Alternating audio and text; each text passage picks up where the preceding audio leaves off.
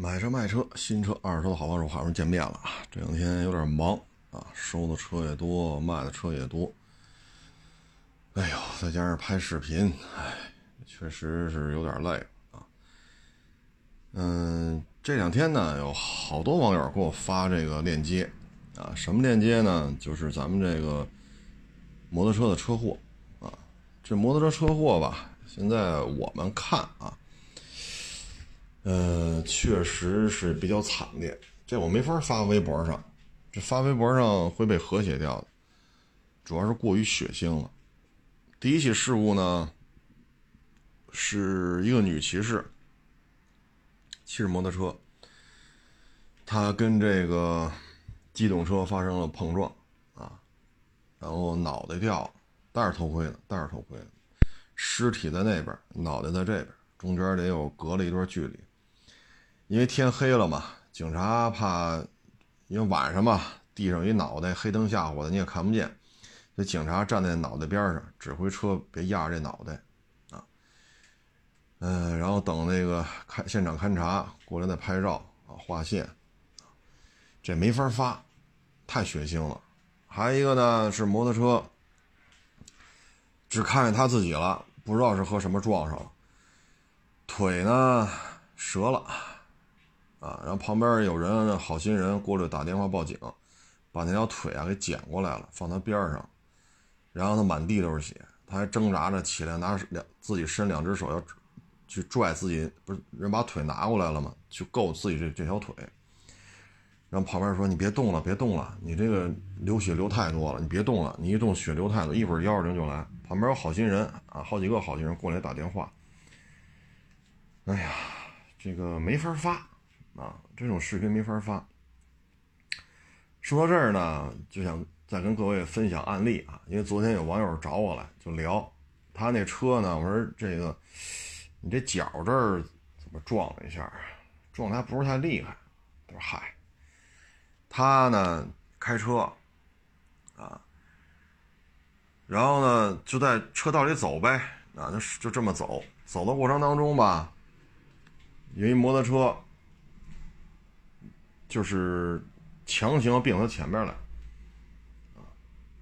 但是呢，这一并撞上了，这摩托车库嚓摔出去了。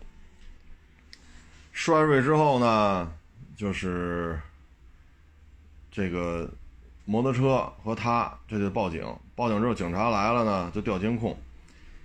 调监控呢，一看，警察说摩托车全责，为什么呢？是摩托车。走这个自行车道超过来，超过来之后呢，摩托车道和就是自行车道和机动车道之间是画着线的，他强行压这压这实线，实线过来之后，摩托车的后轱辘和他这台车的右前轱辘在一个位置，水平线上，他就往里并，那能不撞上吗？所以摩托车呢属于非机动车道行驶，非机动车超车压实线过来，然后。你这还没没超过去，你往里并，啊！后来呢，就说是什么呢？就说刚才这机动车并线的时候，他呢不是顺着两条车道中间开吗？这摩托车不都喜欢钻这裆子吗？两条车道两条车道中间不有缝吗？顺着这开，开的挺快。人家从这条车道并这条车道，没看见后边有摩托车，然后这个摩托车呢就超过来，就要把它别停啊，然后找他说理。说他谋杀，哎呀，这摩托车这个驾驶员啊也可以，警察都来了，面对执法记录仪还说呢，我骑摩托车就是要别停他，我就要给他别停了。哎呀，面对执法记录仪还能这么聊天也真是不容易。这一撞呢，摩托车后座上是他的媳妇儿啊。这女的呢，骨折，啊，唉，交警调完监控说你这个就是你全责呀，非机动车道行驶，然后压实线并进来，并进来，就你这种并法，唉，所以你看看，后来一问，这驾驶员九几年的，啊，二十多岁。开车的这个呢，这驾驶员呢五十多了，所以大家看吧，就是你骑摩托车的时候，你不要在机动车道和机动车道之间快速穿行。他有时候后视镜里看不见你，他只能看见没有汽车。摩摩托车太小，看不见。啊，他这一并线，你说没撞着，还要追上去撞，啊，你不可能说你的后轮跟人前轮并排，你就往里并。啊，面对执法记录仪还这么说呢，嗨，得亏啊，也就没有进一步恶化，所以唉，就算了，你就自己，你全责嘛，你自己去治病去吧，自己修自己车吧，然后人家这台车你得出钱给人修了，是走保险还是怎么着？结果一查，不上保险，哎呀，后来这网友就聊，他说你看看。骑个几万块钱的摩托车，保险都不带上，赔钱吧？那那不行啊，是不是？你这你还谋杀？哎呀，这咱们这，哎，这也不知道都都是怎么就成这样了啊！所以各位呢，就是对于摩托车来讲呢，不要在车道和车道之间这么穿行，后视镜里看不见这摩托车。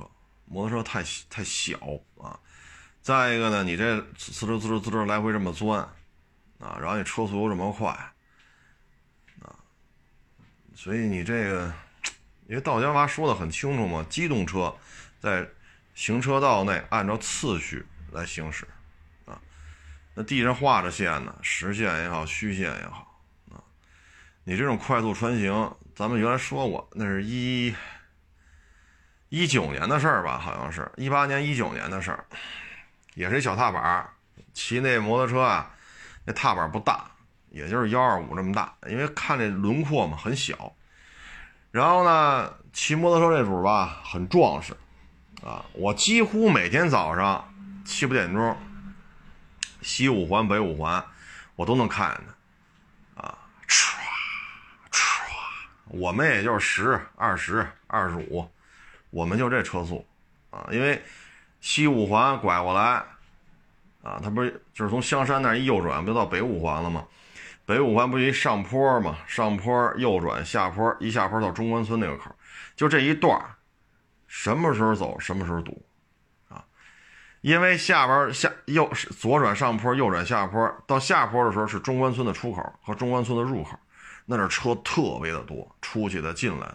所以从那儿一直堵，堵到香山右转之后这儿，这儿呢我们车速就是十几二十，天天如此。然后他这种开法吧，咱们节目当中我还之前说过这个人，啊，京 B 牌照一小踏板，然后过了得有个一年半载吧，有一天五环就堵死了，应该是一九年的事儿，然后呢就嘎悠来嘎悠去，结果一看就是这哥们儿。一辆汽车并线，从这条车道并到那条车道，啊，因为车还斜着呢，等于他占两条车道嘛。这摩托车撞上之后弹到了那边那车道去了，人呢在车的那头，就这驾驶员啊，摩托驾驶在车的前头，啊，躺在地下一动不动，顺着头盔里边那血啊，马路柏五环的柏油路上一大片全是他的血，一动不动，顺着头盔全是血流出来。咱不说这机动驾驶员是不是得赔他一百万啊？因为北京撞死一个人，大致啊，一般情况下是一百小几，啊，也可能一百零几，也可能一百一，也可能一百二啊。咱不说赔你一百多少啊，命没了。因为从一九年到现在，我再也没见过那辆摩托车，我再也没见过这么骑的，就那种大身板子啊。因为那哥们又高又壮。从一九年到现在，我再没见过这人。他是不是死了？咱也不好说，反正就看这情况，不像是能能救过来。就是说机机动车啊，都是机动车，俩轮、四个轱辘都是机动车。就是当四个轮的车堵成这样，在五环上三条车道，车速也就是十五二十，啊，就这么个情况。然后您这个哈歘歘，这您要歘着成这样了，您这车速你也不可能三十吧？啊人家车速至少得六七十、七八十了，顶着油门开啊！潇洒了也就是半年一载，这条命就没了啊。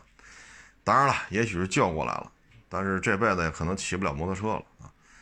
甭管是救过来是没救过来，就是这事儿的结局，你能不能接受？说大不了我死了，留一百万，留一百一十万，留一百二十万，你要能接受，你就这么骑去。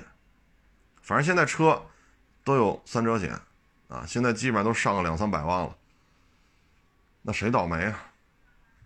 啊，所以这种骑行方式，再一个就是这个自行车。昨天我们，哎呀，我是带着网友试 URV 呀，还是带着网友试奥德赛，我也忘了，因为昨天真是挺忙的。我在那拐弯那儿。啊，因为王府医院嘛，立汤路往北，那不王府医院嘛，在那儿掉头啊，在这一圈一圈绕，相当于我在这掉头这个横边横着这条，因为比较宽，那个路口中间可不是一米宽的隔离带，它中间距离得得超过十米了。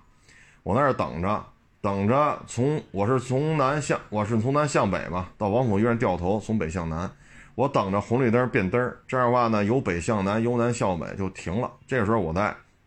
开到这个主路里边去，每次我都不在这抢，我在这等。这时候呢，从北向南就过来公交车，过来公交车呢，我就看见几个骑自行车的啊，就是那种跑车型的自行车，戴着头盔护具，好家伙，那你就靠边骑就完了吧？不见，最右边他一共三条车道嘛，最右边车道是公交车，他在公交车的左边，左边不还有两条车道吗？相当于他骑着自行车上了立汤路主路，而且他骑自行车也要在机动车道之间这缝儿要穿行。哎呀，当时我一看，好家伙，我说这 骑的还倍儿老快啊！那车速怎么着也得三四十了。我说这公交车看得见你吗？对吗？在旁边过来。这机动车好，突然一下，这右前方出现自行车了，这太危险了。昨天我微博上发一个小视频，就在长安街上啊，骑的倍儿快，然后是一尼桑阳光右转弯，一下就撞上了。这车速啊，四十，差不多都有四十了。就是你自行车在长安街边上自行车道骑这么快。当时天已经黑透了啊，夜里观察本身就不清楚。你这自行车也没有什么什么夜间行车灯啊、示宽灯也没有。人家右后视镜一看没车，就右就往右边并，这一下就撞飞了。这个片子呀，后半截我没发，后半截要发了，我怕引起一些其他的争议了。是其他的骑自行车的啊。过来要打这个开车的，啊，就要打这个开车的，因为长安街嘛，有很多执勤的警察，他这一撞，但那不是交警啊，执勤的警察就过来了。警察说：“你是事主吗？这撞的也不是你啊，你跟这骂人干嘛呀？你还要打人啊？”那警察就说他嘛：“你说你跟你赶紧走啊！这是这你你们你们就是你这个骑自行车的，是骑的共享自行车。”挨撞的这个是骑的是赛车，你们根本就不认识啊！你别跟这骂来骂去的了。那警察让他走。这这骑共享自行车的还要打这个开尼桑阳光的啊！后半截视频我就没发出来。现在的问题就是什么呢？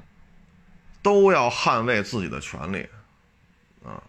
咱们国家你说电动自行车车速是有限制的，你现在自行车如果骑到四十公里。按这个车速来看，合适不合适？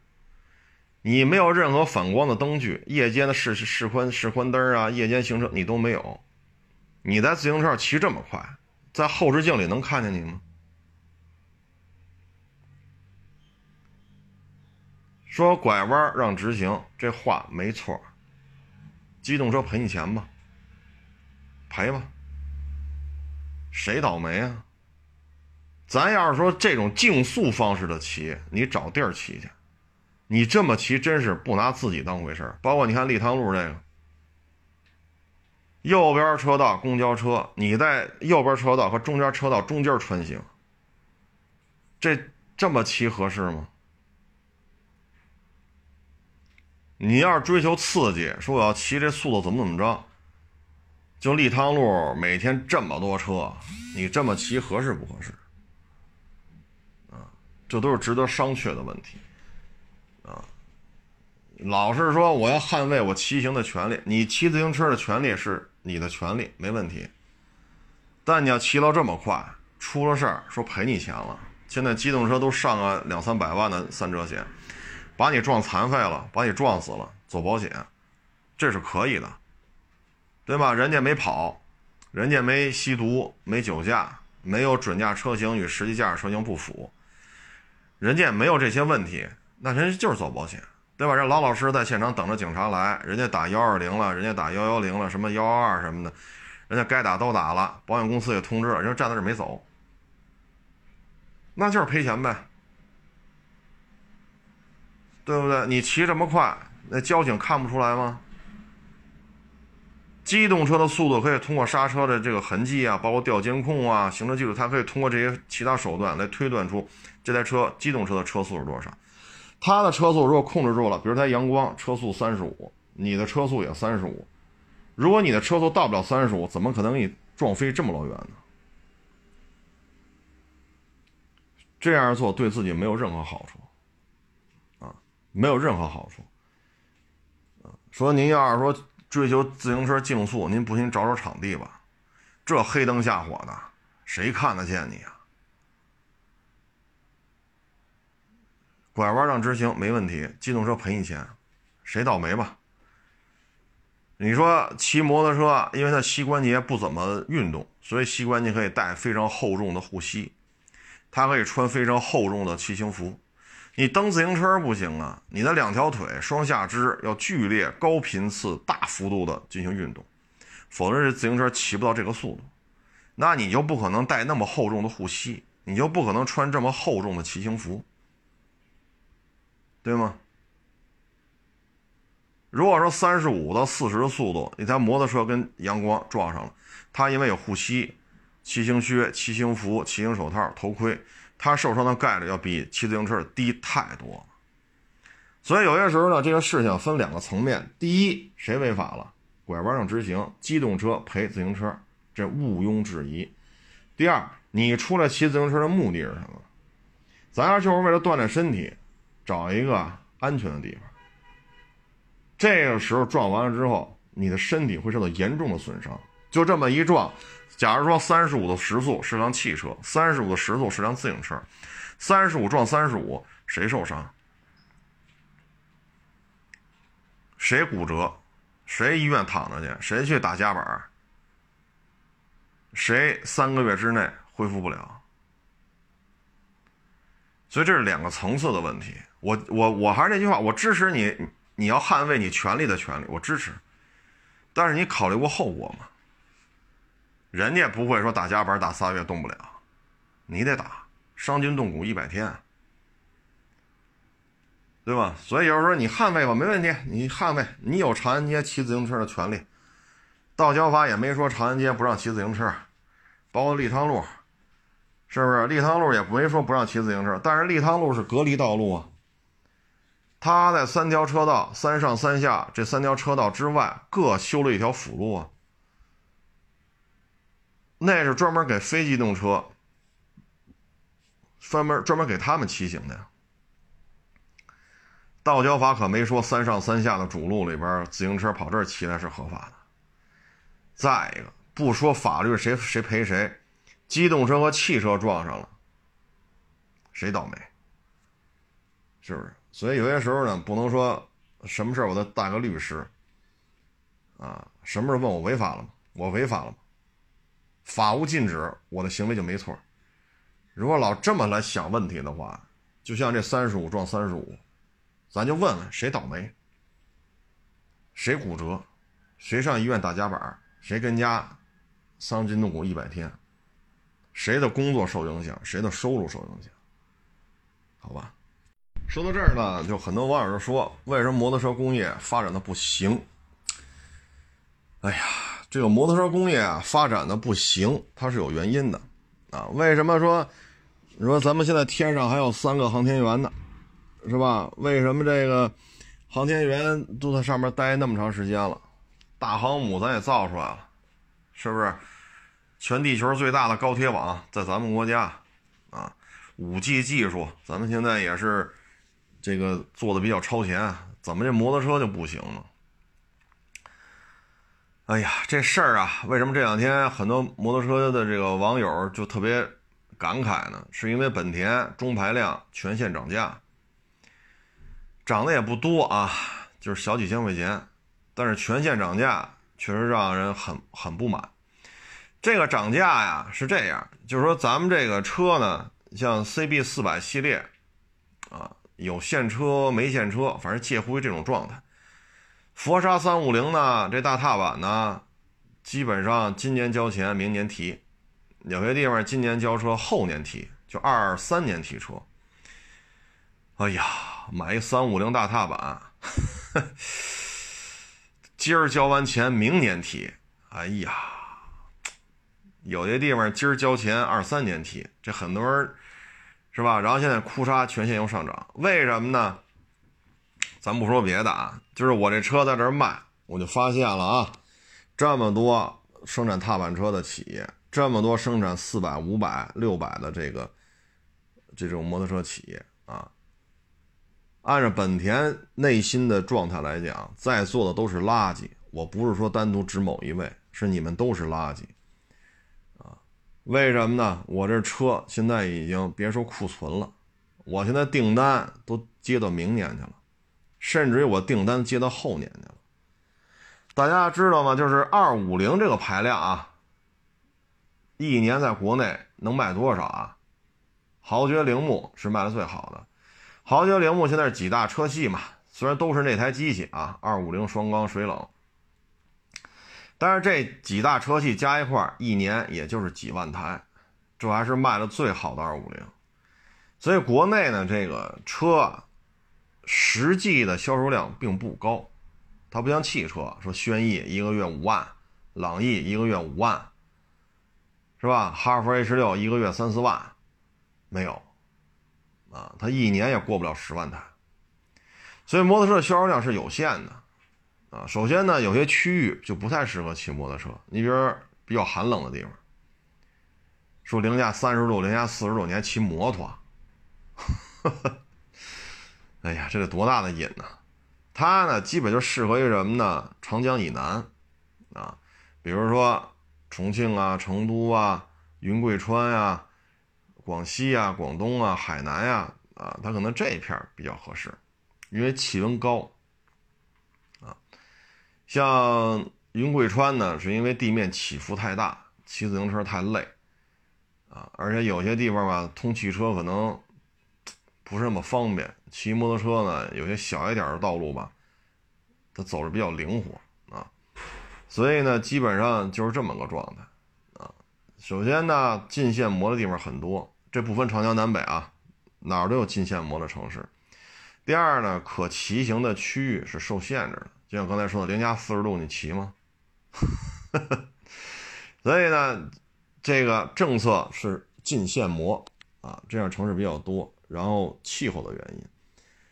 所以国内呢，摩托车之所以发展的这么慢，远不如汽车，是因为这些原因。再一个呢，就是咱们国家说集中力量要办，都能办成。比如说大航母，啊，比如说四万吨那个小平顶，啊，远处一看就是一航母，啊，实际上呢是一两栖攻击舰，二三十架直升机，后屁股一打开，气垫船就全出来了，四万吨，这世界上能造这样吨位的。两栖攻击舰就俩国家，啊，就俩国家，分别在太平洋两岸。其他国家造这种军舰，一万吨、两万吨到头了，啊。然后像咱这航天员，啊，从杨利伟开始到现在天上还仨呢，都待了俩月了吧，做各种实验啊。这个也是国家啊，这个战略它有战略安全的问题，战略支柱的问题啊。再像北斗系统。当年我们用美军的 GPS 吃过亏，后来说加入欧洲的伽利略也吃过亏，痛定思定，这事咱自己干吧。所以咬着后槽牙砸锅卖铁也要上自己的卫星导航。现在北斗成型了。再比如像当年的大运输飞机啊，大号的运输飞机，当时买的是伊尔七十六，这差不多得二十年前的事儿了。当时咱们给人家付了钱了，啊，说你生产吧，大概买个几十架啊，左拖不给，右拖不给，就是不给你飞机。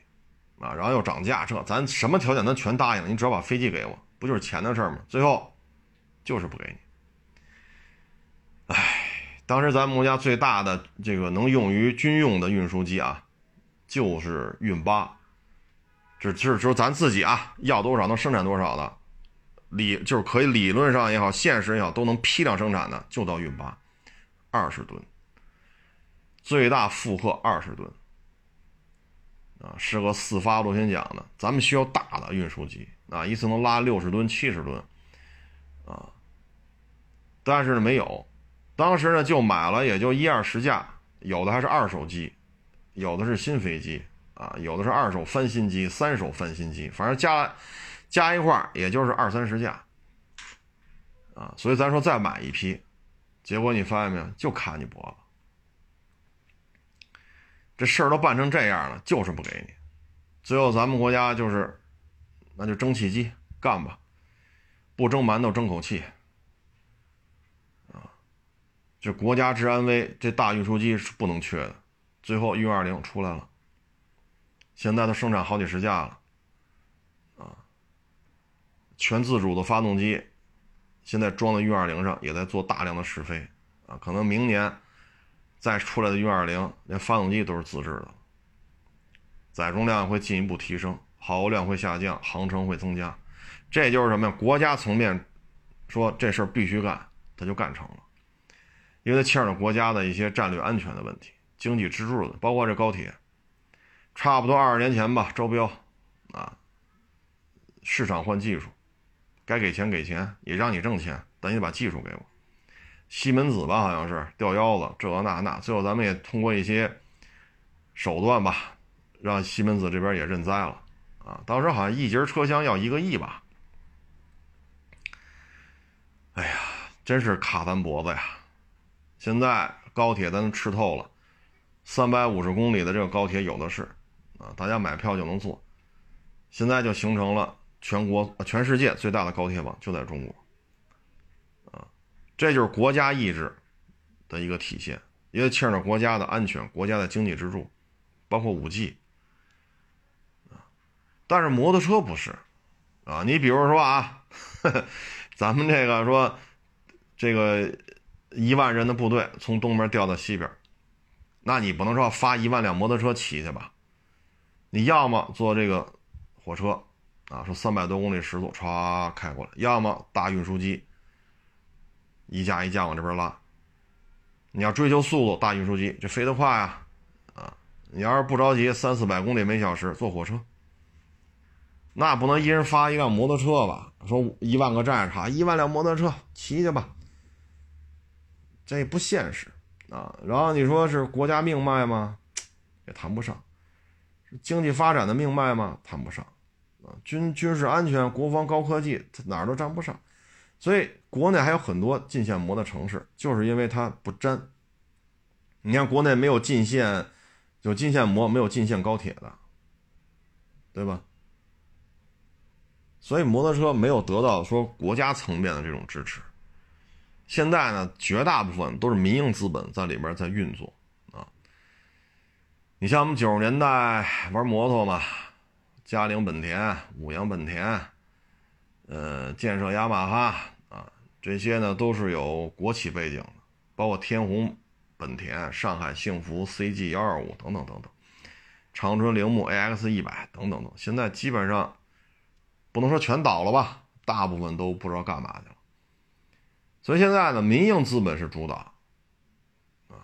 那这时候你会发现，咱们的摩托车啊，比如说某仿赛啊，跟这四百排量差不了太多啊。各种异响啊，他把发动机强化功率做得太高，加速度啊、功率、重量之比做到极致了。这时候发现了材料不行，加工工艺不行，你的重心匹配呀，等等等等，都出现很多的问题。再一个，像国内六百多、七百多排量的这个摩托车，耗油量七个多、八个，CB 四百系列，咱不说那几款，这个款那个款，大致就三个多点所以说，价钱差不多，对吧？四万来块钱，或者说那七百八百的什么的贵点比如说五万多块钱，四五万块钱跟这价格差不了太多，耗油量差一倍以上。那您那排量大，耗油量增加点也能理解，那也不能增加一倍都不止吧？这三个多点，那八个油，这不可不这可不是翻一番了。所以呢，这本田就是刚才我说嘛，啊，在座的各位都是垃圾，我不指某一个人，是说你们全部都是。所以这个，你说咱们也确实，你说屈辱也好啊，你说根儿尬也好吧，反正这确实不舒服啊，这事儿确实不舒服。但是没有办法，现在都是民营资本在里边这个那个，咱们就客观的来判断这个问题啊。你像北美、欧洲啊，很多汽车主机厂纷纷找咱们的宁德时代啊、比亚迪，还有其他的啊。咱咱们动力电池不是说就比亚迪和宁德时代，其他其他的也有几个大的啊。然后呢，纷纷跟他们合作啊，就是你把电池卖给我呀。哎，三电系统卖给我呀！啊，你相关芯片卖给我呀？为什么呀？就是北美、欧洲，包括咱们这几大汽车消费市场，啊，都开始快速推进汽车电动化。那汽车电动化现在不是就咱跟这吵吵，可不是就咱跟这吵吵，北美、欧洲都在加快，啊，都在加快，要求零排放，要求怎么怎么着的。啊那在这种背景之下，摩托车，你说咱现在再投五个亿，啊，说咱现在啊，扎五个亿了，十月一号咱开始干，找团队，找场地，盖厂房，弄个，比如说一千 CC 四缸，啊，干，啊，呃，并列四缸，一千 CC 微型四缸，干俩发动机，微型四缸的走巡航，并列四缸的搞搞街车，干，投五个亿，弄吧，那好。今年十月一号，咱开始干，明年年底可能可以试生产，可以点火，这发动机可以点火了。二三年装车去路试，二四年就可以卖了啊！一千 CC V 四，一千 CC 并列四缸，街车、跑车用那个，巡航车用这个啊。那现在有一个问题了，我投五个亿，这量能卖多少？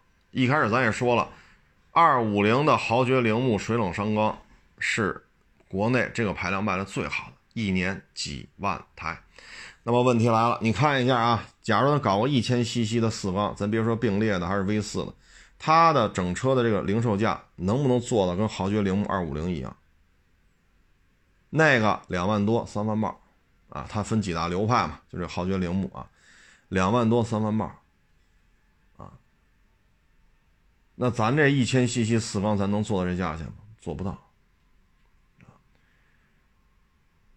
真弄出来了，装车之后，这台车售价要一千 CC 的啊，怎么着也得四万往上，也得卡到四万这儿，四万块钱往上。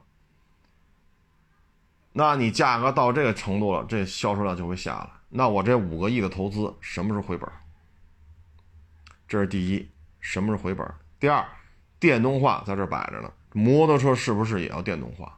现在已经有越来越多的主机厂开始出电动摩托车，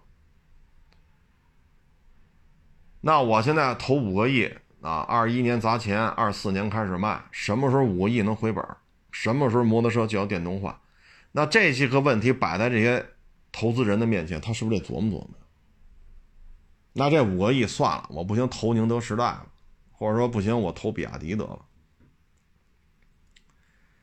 那我这五个亿，假如我投的宁德时代，投比亚迪，我是不是相对就稳定一点？我投你这一千 CC，是并列四缸，是是是微型四缸，我这风险是不是就高啊？您说呢？所以摩托车发展不起来，是有这些因素在这儿。你看那咱那太空站，明后年吧，太空里明后年太空太空站就剩咱们这一个了。现在就有其他国家的航天员在咱们国家在训练，疫情之前就来了，啊，你上网上搜搜，有那照片 那个和杨利伟一起训练，在咱们国家，为什么呀？再过一两年，太空站就这一个了。你想上太空是吧？你想做一些科研是吧？只有这儿，蝎子拉屎独一份了。咱这刚打上去，刚开始用，寿命还长着呢，至少至少还得二三十年呢。那个一两年就下去了，就废了。您明白了吧？就是国家意志的体现，在摩托车这个圈子里体现不着。你包括那个一点五吨的三代军、二代军，二代军呢，北汽的勇士，真的表现不怎么样啊。我原来写过一个，呃，五门的越野车，哎呀，看着挺一般的。然后呢，这不是又弄了一个勇士皮卡吗？还不如那个。然后部队呢，对于这种车是有要求的，所以你看看，咱们那会儿不是剽窃啊，咱是正经八百通过官方途径花了一大笔钱，买了悍马 H 一的相关技术产权，正经八百花钱买的啊。然后现在你看东风这个这个猛士啊，现在搞出来平头的、尖头的，平头、尖头的还有四乘四的，有六乘六，然后还有全扎全装甲车身的，有皮卡版本的。啊，然后有各种武器载具的这种基站，啊，这就是什么呢？牵扯到战略安全，所以就必须得搞。而且你现在搞的连亲妈都不认识，这玩意儿是悍马 H 一，大老美都没想象这玩意儿有这么大的发掘潜力，六乘六就能搞出来了。啊，轻型坦克、轻型反坦克地雷，啊，当然你说买一百公斤炸药，这玩意儿也扛不住啊，因为它就就就这么大。它不像坦克似的能六十吨、七十吨，它没那么重，啊，大致呢就是大几吨，不到十吨，就这么轻。所以说轻型地雷没问题，这个冲锋枪没问题就行了，啊就行了。这就比悍马 H 一强，悍马 H 一不防弹，咱这个原厂做好了，全装甲车身。你看现在国家安全需要这种一吨半的三代军，现在搞出来了，这国家层面出出事出出钱。出人、出设备、出资源就给你摆平，它牵扯到国家的安全、经济命脉，这个那国计民生，就搞出来。但摩托车真的是没到这份上，啊，没到这份儿上。你包括前日子说那圆珠笔前面那小球，哎呀，这都搞不出来，你好意思说自己是个大国吗？最后是闹闹闹闹闹，一帮拿了老外钱的公知在这吵吵吵吵吵吵，诋毁咱们国家的制造业，最后闹到国家领导。人国家领导人一看，生产一批，知道这玩意儿 自己生产没什么用，就生产吧。结果是太原钢铁厂吧，还是谁委托给他们了？炼了两炉钢做这圆珠笔芯小球，钢铁厂做两炉这个钢赔钱，因为量太小。然后这两炉钢一出来，好家伙，圆珠笔那头才多少啊？一克都不到，你这边弄两大炉子钢出来。整个这个欧洲啊什么的，这个生产圆珠笔头这个小厂子，立马就给击垮了。一开始挤兑咱们不会做，说这玩意儿高科技，咱们其实是有些犯不上做的就不做了。啊，毕竟国家需要解决的问题太多啊，国计民生啊，吃饭睡觉看病上学呀啊。本来就没拿当回事哎，就你们几个小厂倒腾嘛，不就圆珠笔那头吗？哎，结果，好闹闹闹闹闹，天天拿这事骂咱们。国内又有一批拿了这帮人钱的公知，在这天天也自己骂自己，就中国人骂中国人啊。最后闹到国家领导人干了，干完之后，这价格暴跌，然后欧洲那小厂子给击垮了，击垮了又告咱们啊，说咱们倾销，不生产吧，骂咱们怂啊。咱们是不愿意干这事儿，拢共料炼了两炉钢，然后把其他国家凡是生产这个的这些小厂子全给击垮了，然后呢，咱们这边还不挣钱，啊，等等等等，所以呢，你通过这看着摩托车呢，你看部队有没有摩托？车？有，肯定有啊，但是真是说打仗啊什么的，这，所以摩托车发展到现在这状态吧。我们只能说什么呢？对于明年啊，二零二二年可能可以市售的啊，可以正正经的这种正规的这种零售，面对老百姓说你有钱你可以买四缸机，国产的啊，不是说本田呀，什么什么什么其他那些大帽子，不是自主品牌的。明年，我们应该为这些主机厂点个赞。咱不说质量怎么样，性能怎么样，耗油量是不是特别高啊？这咱不说那，他愿意花自己的钱在这投资干这事儿，咱是不是就得给人点个赞？人家这几个亿，人家成规模的买入茅台的股票，成规模的去买长城啊，成规模的去买宁德时代、买比亚迪，人不比这省心吗？您说呢？人这几个亿投的比亚迪，投的宁德时代，人家不比干这省心吗？是不是？所以得给人点个赞啊！当然，质量性能那就是另外一个层面了啊。大概级摩托车干不起来，是因为就刚才说这些啊。嗯，然后再说说这个二手车吧，因为我这个不是一个专门的做这个节目的主持人啊。虽然说做电台也做了十一年。十一年、十二年，十十一年是有了啊，十二年可能有点牵强吧，十一二年吧啊。但我的主营业务啊，还是做二手车啊。你像我们在工作当中吧，就是最近因为车收的多，卖的也多啊，就接触了，有点意思啊。你比如说我们收他一车，当时呢就买这冷门车啊，便宜，图便宜啊，因为比这主流品牌的。这个硬派越野车便宜很多，买了啊，开个两三年再卖，赔到姥姥家去了。为什么呢？经销商网络没有了，这企业这个品牌已经放弃进口的这条业务线了，只做国产了。然后车零配件不好找，因为已经进口业务线停了得有四五年了。那这车我们修的时候也是很麻烦，找不着件儿，所以这件儿给不上去，就随便一修啊，就他就他这台车，两万，得两万，这我们也弄不了啊，所以只能给低价。为什么弄不了？不是钱的事儿，买不着零配件儿。一个月之内零配件能到货就算不错了。你说这玩意儿你过了户，指标花钱吧，场地花钱吧，就跟这耗着。一个月零配件能到就不错了，然后呢，再去修。你这作为我们来讲，这我们也扛不住啊，这玩意儿是吧？所以，然后把车卖给我们了啊，再去买车去，又找这便宜的看，所以这是一心态的问题啊，心态的问题啊，这事儿很简单。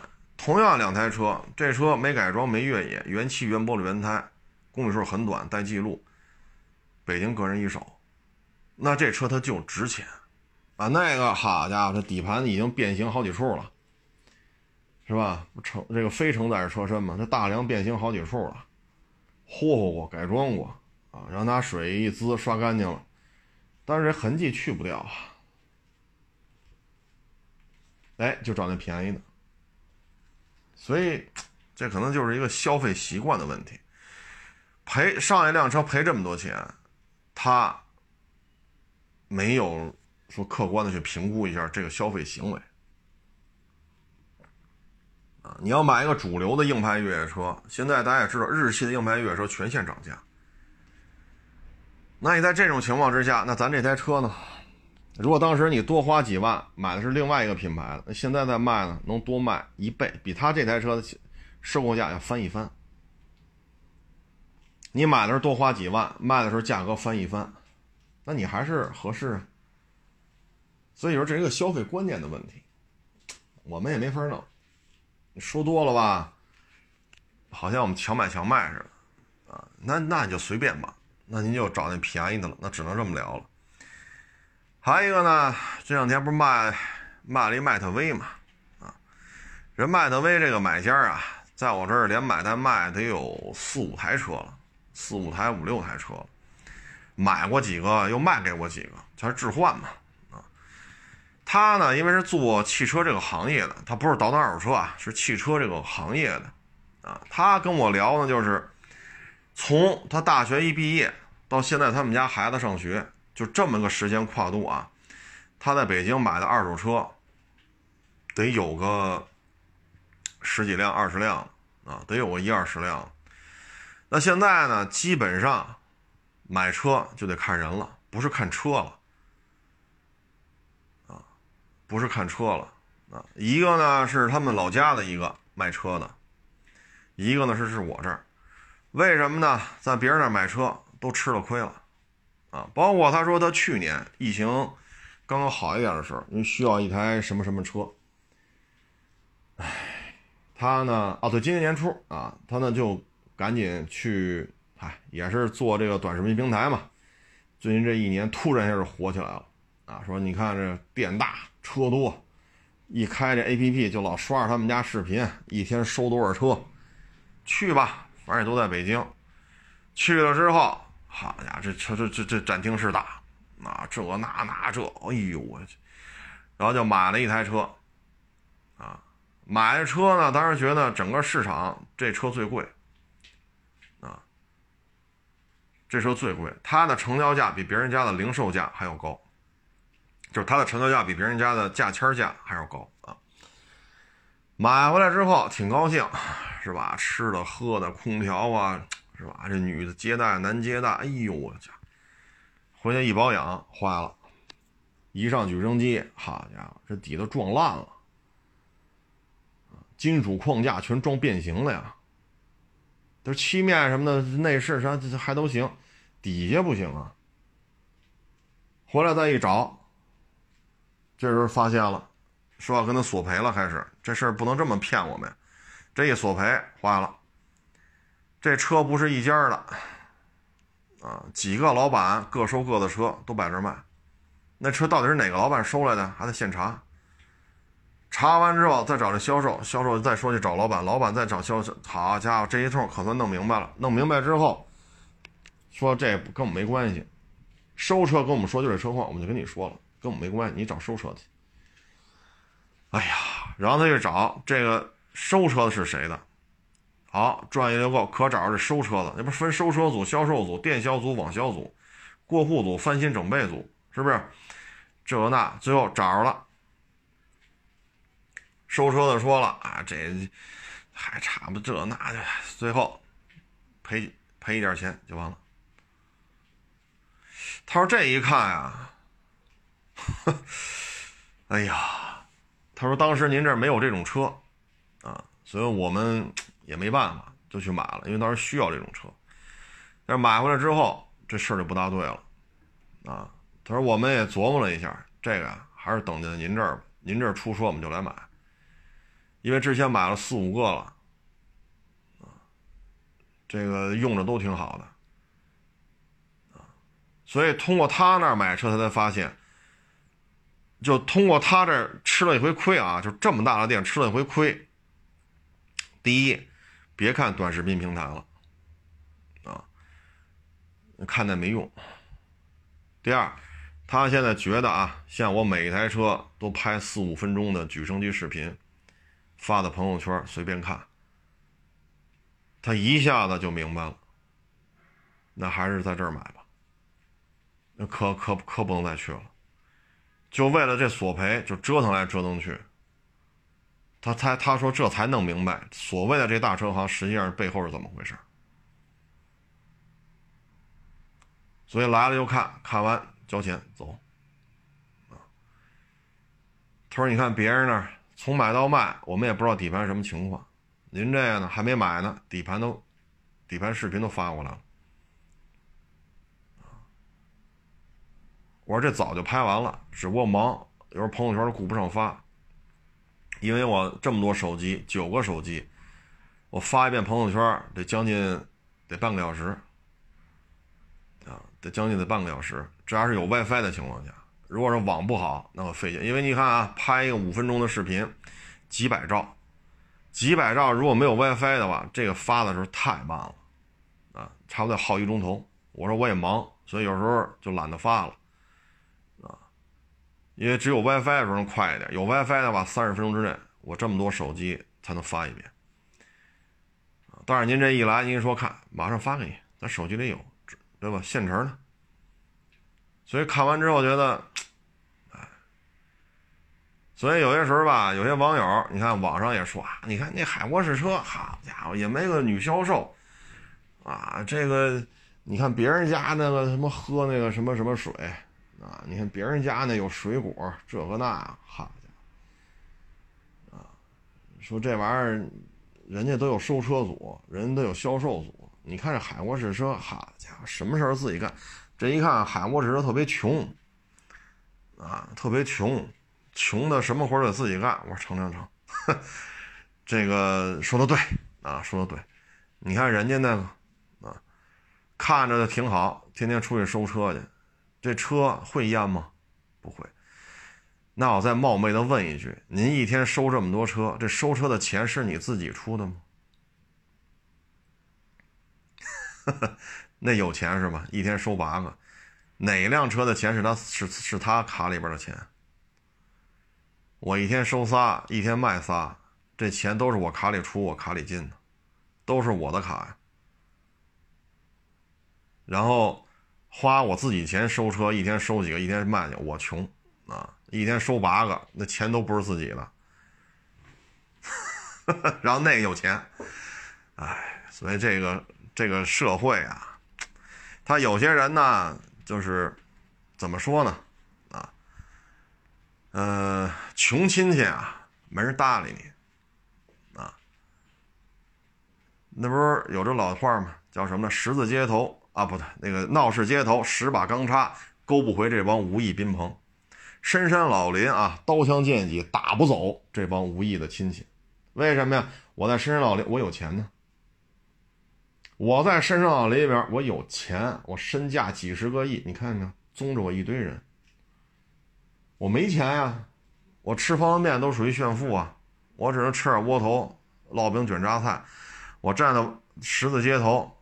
人再多，亲戚朋友看见我都装不认识。这就是这类人，他们对于二手车的评价，他消费得起吗？消费的不起，消费得起，咱不做评价。你买不买放一边。他把这评价什么来了？你是不是穿着西服呢？你是不是穿着衬衫呢？那卖二手车最关键的是什么呀？最关键是车况。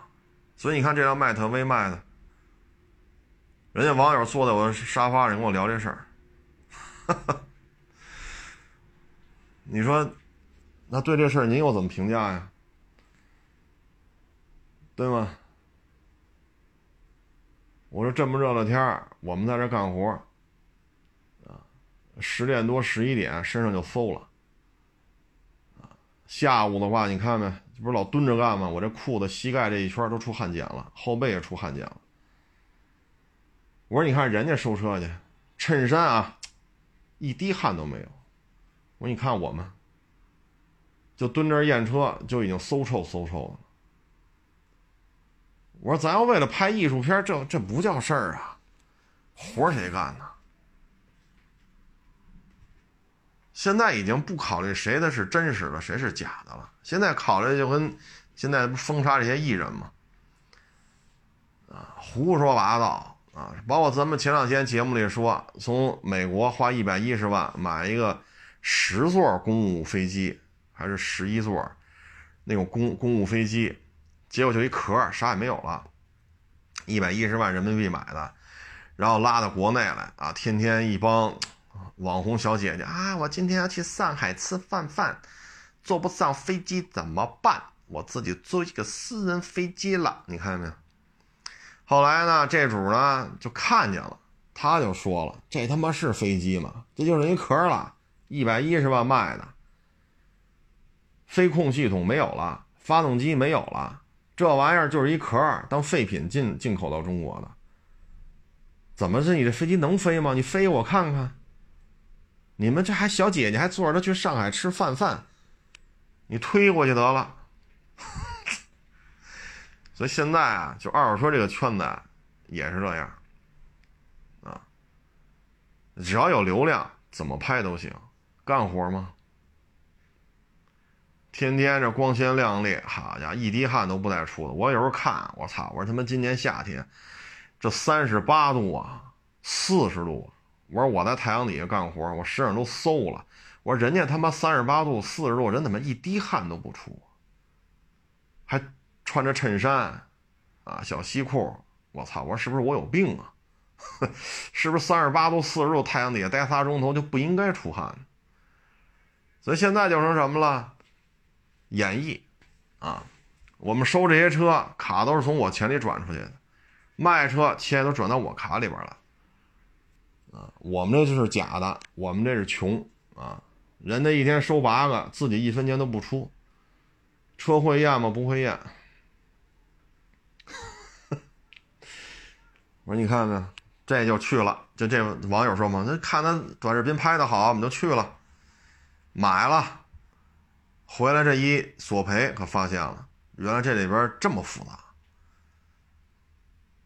他说我们我买买二手车也得买个一二十辆，因为业务需要嘛，有时候需要买新的，有时候需要买二手的，啊，用于平时的这些经营啊什么的。所以说还是上您这儿来吧，说就看您这儿了，举升机视频三天两头发，啊，那迈特威没来得及发啊？为什么没来得及发呢？因为太忙，一下来这么多车。但是已经拍完了，啊，你看到没有？这两台迈特威底盘视频都拍完了，就是没来得及发。你买哪个？现在给你发过去，现场看，是不是？咱这都不做无准备之仗，咱都准备好了，只不过就是忙啊。所以说，二手车呀，咱不能说让所有人都满意，我没那本事，啊，我没那本事。你门口的摊煎饼的是所有人都喜欢吃吗？不是，照样人说不好吃的，照样有人排大队。那你说你听谁的？不爱吃的永远不去，天天排大队吃人就是说挺好的。所以啊，就把自己事儿干好就完了啊。唉，无非就是干活嘛，是不是？咱验车验到位了，咱咱不说自己多明白啊。北京，咱不说全国了，仅仅就是北京，比我验车水平高的有的是。仅仅是北京啊，比我对车况把握的好的也有的是，咱们就在自己能力范围之内把这事儿给人干好就完了，啊，至于说你挑我们这个没有一大妞是吧？那旗袍开气儿开开的嘎吱窝我没这条件，我没这条件，啊，说弄这个那那这，咱呀能收拾什么车咱就卖什么车。有些车呢能发朋友圈卖，咱就发了；有些车呢只能批发，咱就批发了。咱能运转就完了，是不是？所以我觉得这网友来跟我这一聊，啊，哩哩啦啦在这儿也买了五六个了吧？我听他说完了，我觉得我们现在这种经营方式是对的，没毛病，没毛病。啊举升机咱自己看，我不请外边人看，我自己看。啊，当然了，这这这伙计们也看啊，就是我肯定是我得看，啊，伙计们看伙计们的，我看我的，各看各的，每个人看不耽误啊，不能说因为他看了我就不用看，我看他们不该看都看。我这儿的车我都拍，我都给你发。啊，咱们有什么事儿啊，验车过程当中跟人说清楚。就完了。我们觉得我们这么做没错啊！你嫌我们这儿档次低，装修不豪华，是吧？我们也不穿衬衫，我们也不，我们也没有剧情，是不是？这个我们就是很很朴实无华的说一下，哪有补漆了呀？哪有磨损了呀？什么配置了呀？多少公里？我们就很朴实无华的把这事说了啊！你觉得没有跌宕起伏的剧情，那真抱歉，没有。啊，因为我们觉得把车况说明白就行了。啊，你要需要那种跌宕，我觉得你也不是一消费者，你可能是解闷儿啊。你看我们举升机视频，你没法解闷儿，也没意思，也没有男男女女的这点事儿，是不是？也没有这个跌宕起伏的包袱啊，左一个包袱，右一个包袱，你举升机有什么可看的？是不是？嗨，所以说嘛，干好自己的事儿就行了。呃，最后吧，再给咱们这些正在找工作的这些年轻人啊，分享一个案例。这个案例呢是这么着啊，就是说呢，找工作啊，他就招这年轻的，他不招这个像我们这个，哈家伙，这一脸褶子啊，他这社会当中摔倒来摔倒去的啊，他不找我们这样，他就找那二十多岁的啊，尤其是小姑娘。然后呢，面试的时候吧，啊，当然这案子不是在北京啊。举个例子，比如说，按以北京为例啊，王府饭店、长城饭店、贵宾楼啊，他约你在那儿啊，然后呢，跟你谈谈一半，说我有事儿啊，比如说我要从贵宾楼啊，我要去哪哪哪办点事儿去啊，这时候呢，他会。有个劳斯，啊，或者有个法拉，啊，奔驰大 G 带着你，让你在车上再跟他聊个二十分钟、半个小时就到了，然后下车，跟你聊什么呢？不错，啊，小姑娘不错，嗯，基本面很好，老实本分，啊，我们公司需要你这样的员工。哎，你一听，哎呦，挺好，老板对我这么欣赏，是不是？有贵宾楼吧，要么就是长城饭店嘛。啊，什么都都是这种比较高档的场所啊，然后大劳啊，什么大 G 呀，啊，什么大法拉啊，大兰博啊，然后这一通见面，不把你弄得五迷三道的吗？过两天找你来了，来吧，咱们再谈一次吧。这时候呢，就再找你，再来谈。那这时候呢，又是一个特别高档的这种酒店，那这时候呢，就是说我这儿呢，暂时不需要。但是我们这一哥哥啊，是位好大哥，人比我有钱，人身价七八十个亿啊！你看到没有？他需要一个行政秘书，啊，一个月呀十万块钱，你看你愿不愿意干？那谁好家伙，十万！哎呦，我这还以为一年给十万呢，一个月能给？干干干干干干！这行政秘书我干啊！干什么活啊？啊，就接打电话、收发邮件。给老板按照老板这个开会说安排一个这个司机的这种，是吧？因为老板车也多嘛，啊，这个行程安排啊，什么场合开什么车啊？老板车比较多啊，劳斯、宾利、法拉大 G，什么埃尔法，呃，迈巴赫啊，哎呦，好，这这这太有实力了，好。这时候呢，饭桌上这老板就跟你聊啊，行，那你来吧，但是呢。行吧，我也不不，我这也忙啊，我就赶紧走了。不行，让我们这个秘书跟你说一下，不让我这司机跟你说一下，人家走了。走之后呢，就是来这年轻人就把你带出来了啊，到这个走廊里边或者外边跟你说了，说你这个呀，我们老板说你这鼻子得垫一下，不好看；要么老板说你眉毛得怎么怎么着，眼角得怎么着，这牙得怎么着，因为牵扯一个是吧？你看我们这老板。天天跟八十多个美国总统吃饭啊，每天跟一百多个法国总统吃饭，忙着呢啊。那女孩一听啊，那现在整去吧，这时候带你去了哎。你看你这儿啊，开眼角，修一下唇啊，唇形的走一下，眉毛的修一下啊，然后这鼻子垫一下，下巴修一下，这多少钱呢？十五，十五万。哎呦，我没钱呐，这这。你修完了，老板认可了，整容方案我得报给老板，老板说 OK 了，一个月十万，然后还拿十三薪，您一年能从公司拿一百三十万，十五万你都不掏啊？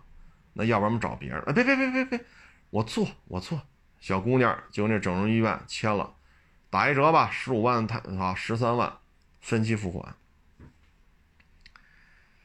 这个开眼角，修一下牙型，修一下唇形，修一下眉毛。用得了，用不了十三万，这放一边啊，你贷款就背上了。然后修这么多，这个手术做完了得等啊，康复之后这得两三个月，再去做下一个。好家伙，四五个项目做完了，半年过去了，这时候你再找，说我这都修完了呀，找不着人了。这时候小姑娘觉得了不对劲吧？我在这儿还了十三万加利息，合到十四五万了。就拔了个眉毛，整了下牙，这个唇、这个嘴唇稍微弄了一下，怎么就十四五万呢？再找找不着了，啊，找不着了。这时候你再说那劳斯啊，车牌号特牛车，你再一查，这辆劳斯是租赁用车，你交钱你也能租。这一下得啊，小姑娘呢脸上挨了几刀，还得搭进去十四五万，耗了七八个月的时间。所以啊，就是提醒咱们这些小姑娘、小小子，在找工作的时候。别说天上掉馅饼，躲都躲不开。这大大猪肉什么猪肉馅的、牛肉馅羊肉，呼嚓就得拍在你身上啊！你躲地下室去，这馅饼都得从天上飞到地下室里边砸你，这不可能的啊，不可能的。您明白这意思吗？啊，说咱们这儿有没有说年薪百万的秘书？有。我就不说人名了啊，因为这个容易惹起一些纠纷啊。就那些人，他的秘书是年薪百万，但是都是跟了多少年的啊？老板每天要见谁，每天要安排车，每天去哪儿吃，每天去哪儿开会，每天要签多少合同，财务部的人要来怎么安排啊？市场部的人要来怎么安排？副总要求有这个开会，开三十分钟说点事儿。怎么安排？人家安排的非常好，人家跟着这老总跟了多少年了？这样的人是有的，但是这样的富豪在咱们国家到这个级别的，也就是几百人啊。能给他们做秘书的人，不会上找你这么一个从来没见过的，让你来知道人家每天，这这是非常私密的东西了。啊，非常私密的东西了。说今天银行的要跟你聊，明天政府的要开会，咱得去，对吧？然后后天咱这个啊，这个财务部的要来，大后天的啊，怎么怎么着，合作伙伴要来，啊，再大后天可能人家海外的什么项目，人海外政府来人了，大使馆陪同，咱们这边怎么怎么着，外交部的咱得开个会，人为什么要用你呀？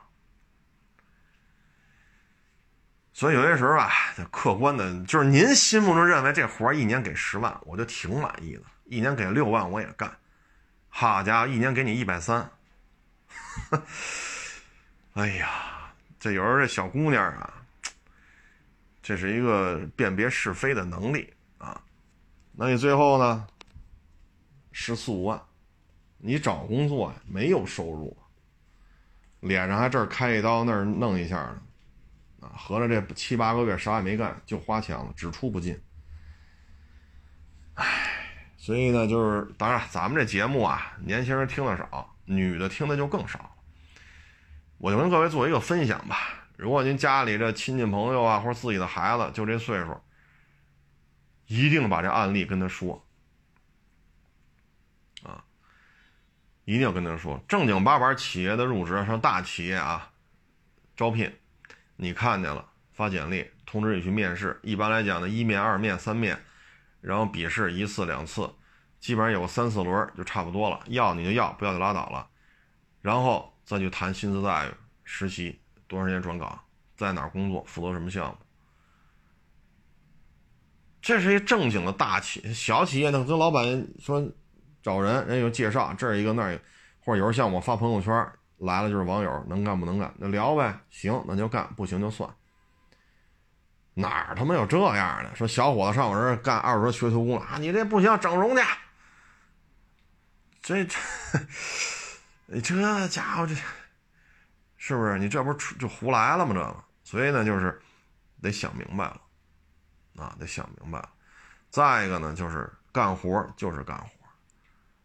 咱没有必要说弄那种光鲜亮丽啊，各种桥段呀，各种故事，因为什么呢？我就我就问你啊，比如说我这儿也请俩女的来，旗袍开气儿开到嘎吱窝，你往我沙发上坐，哭嚓左边一个，哭嚓右边一个，哥哥长哥哥短，这那大哥大哥这，这车，你花钱不花钱呢？花钱从我这买走的是吧？好嘞，这车。有事儿，像刚才说那车似的，底盘撞烂了，你找不着我了。假如说啊，说因为我这儿找俩妞旗袍开劲开到嘎吱窝，我泡一车事故车当正常车卖给你了，你不来找来，谁能做到这一点？说我我我担保了啊，海沃的车你这么干吧，那行，咱马上装修，咱马上装修，女销售、女接待，对吧？女主播，啊，那那身上的肉嘟噜嘟噜嘟噜嘟噜的啊，旗袍开线开的，那穿丝袜黑丝，那车况不好，他回来闹不闹啊？就跟买我迈特威这网友似的，那你底盘撞成这样了，你底盘撞烂了，我肯定得找你啊！我不管你这个短视频你多少粉丝，一开机就是你，我不管你花钱怎么上的手，我不管那个，你得赔我钱，别废话。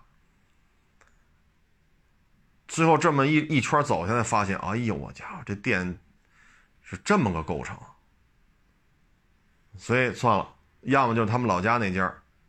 要么就是我这，别地不去买了，劳不起这神啊！因为什么呢？这车买回来马上就要用于经营，你这车你怎么经营？耽误耽误收入啊！他不是说我就上下班开，说修三天修吧，我就坐地铁，这可不是这这可不是这么简单了。人家也是做车行的，所以呢，我们觉得我们最起码目前。说验车这一块啊，下了很大的力气去验车，投入了大量的精力去拍这些验车的视频，最起码到今天，我还是觉得没做错，啊，最起码到今天没有人来找我来闹了，啊，甭管是闹到网上了还是店来，最起码到今儿没有，咱们把咱该干的事咱都干到位了就完了。说明天啊骂大街了，那是明天再说，最起码到今儿，我觉得。我们所付出的这些，啊，说这个冬天趴地干活吹肚脐眼窜稀一窜窜一天，我们觉得值。你包括这天身上老馊的，身上老有汗碱，我们认为也值，啊，为什么呢？最起码到今儿没有来闹的，因为咱这车咱都拍举升机视频了，有些老客户哎说这。之前在这买车没这么复杂，我说别别别别，越弄越复杂，越弄越复杂，啊，随着卖的车越多，检查起来这个环节呀、视频拍的就越来越谨慎，越来越谨慎，啊，这个没有办法啊，就是干的越多越小心，啊，行吧，这个不多聊了啊，谢谢大家的支持，谢谢谢大家的捧场啊。虽然说现在这岁数大了，干活干多了，腰酸腿疼啊，但是这个还得坚持，啊，还是得坚持，啊，咱不能说为了流量就胡说八道，啊，为了流量咱就，哎，车况一旦把握不住，你车卖的越多，闹的就越多，所以咱呀就把这些车整明白就完了。啊至于说好家伙什么，一四年的雅阁七万原版原漆二点四豪华啊什么，这那那你这为什么一四年的雅阁就不卖七？谁卖你七万一辆？就是一九年的事儿吧。一九年有网友找啊，你这为什么你们家一四年雅阁都卖十几万？一九年的事儿我记得是，你看我们从花乡拿那台一四年的雅阁二点，就是一九年啊，一四年的雅阁二点四原版原漆一颗螺丝螺丝没动，全程电保，小姐人卖才卖七万。我们只能说呀，你找他买去，行吧？别说一九年了，二一年、一四年雅阁二点四，应该算是雅阁九代了。啊，雅阁九代的车了。雅阁九代二点四，说一四年的，说七万。哎呀，原版原漆一颗了，你你开过来我要，行吧？我七万我要，好家伙这。这要是能收来，这不亚于中彩票了，这个是不是？这能这能挣一笔啊，这个啊。行了，咱们有缘分，咱们就合作；没缘分呀，咱也不牵强啊。因为人生在世啊，人活这一辈子，总有那瞧得上的，总有那瞧不上。瞧得上的咱们就瞧，瞧不上的别勉强。行了，欢迎关注我的新浪微博“海阔试车手”微账号“海阔试车”。